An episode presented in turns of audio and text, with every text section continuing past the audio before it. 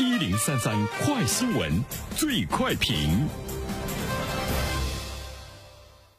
焦点事件快速点评，这一时段我们来关注。日前，有关部门发布消息，中医药文化将走进课堂。随后，浙江省作为试点，率先发布了通知，要将中医纳入小学五年级课程，未来逐渐会向全国范围推广。那么，对此，我们有请本台评论员袁生听听他的看法。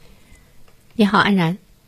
我觉得中医纳入到这个中小学的课堂呢，它在未来来说一定呢会是一个趋势哈。它对于我们的孩子在从小接受教育的这个知识体系呢，会更加的这个丰富啊啊。我们也都知道，现在的这个教育改革双减力度呢是特别的大，更多的呢是减少。孩子们的学习负担，减少考试的压力。那更进一步的呢，是对于孩子们的素质教育提出来了更高的要求啊。比如说，前一段时间我们看到北京的一二年级的小孩儿。呃，小学生不再进行这个笔纸考试，就是不再进行纸面上的这个答卷，呃，也会呢减少很多年级的平时的这个考试。那么对于他们的这个考核呢，提出来了很多方面的一种呢这个综合的评价。这种综合的评价呢，除了文化课之外，其实还有很多其他方面的一些能力，包括他的素养，包括呢他的品德。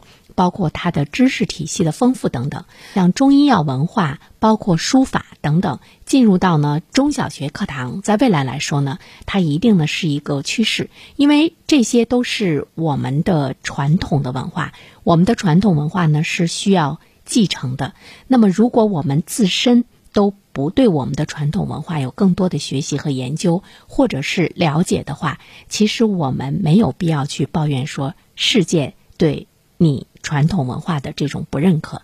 就拿中医来讲，对于孩子们来讲呢，他会有更多的一些认识。当然不要求呢他去深入的学习中医的这个知识是非常深的哈。但是呢，浙江他以小学五年级的学生的理解的能力，他当然是学一些浅显的。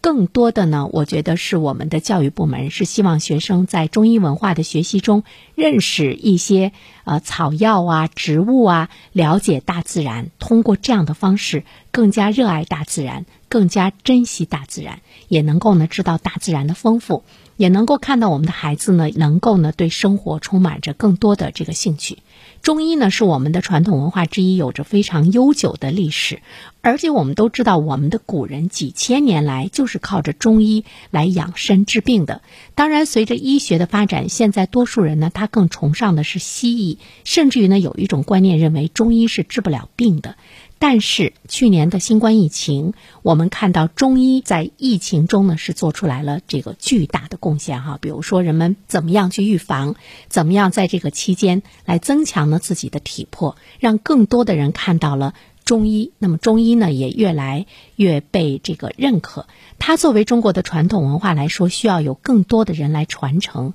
和发展。所以它被纳入到课堂之后的话呢，从小学就开始给孩子们奠定这方面的基础。会有一些孩子们对中医有了浓厚的兴趣之后呢，他会在未来的就业中也会呢走向呢。中医这个行业，呃，因为我们也会看到呢，现在越来越多的孩子在报考医学院，对医学啊更感兴趣的呢，都是这个西医，而且呢，在高考的报考中，西医专业是常年的热门专业。西医医生的地位呢也很高，中医呢是逐渐的被冷落，甚至于有一些就是特别有经验、有名气的一些老中医，啊，都是有一份深深的担忧啊。这个行业呢是后继无人，而且学子们也常常以中医没有发展难就业，放弃选择中医。那么中医的数量在我们国家要远远的少于呢这个西医，因为它没有市场。呃，因为它呢不被受重视，就是我们这一代人从出生开始，我们对中医就已经是非常陌生了。因为陌生，你没有兴趣，你没有感情，所以说呢，你不会呢更多的朝这个方向呢去了解它。那么从小学就开始让孩子们了解中医的相关的常识，对于树立我们的文化自信来说呢，也是特别重要的。这种文化自信，首先是我们认可。我们去发扬光大，我们去给他推广，我们才能够呢让我们的中医在全世界得到更多的一种推广和认可。所以，这个文化自信一定呢是要从娃娃开始抓起的。好了，安然，好，感谢原生，我是原生。如果你想听到我解读的更多的书籍，欢迎关注原生读书小程序。谢谢你。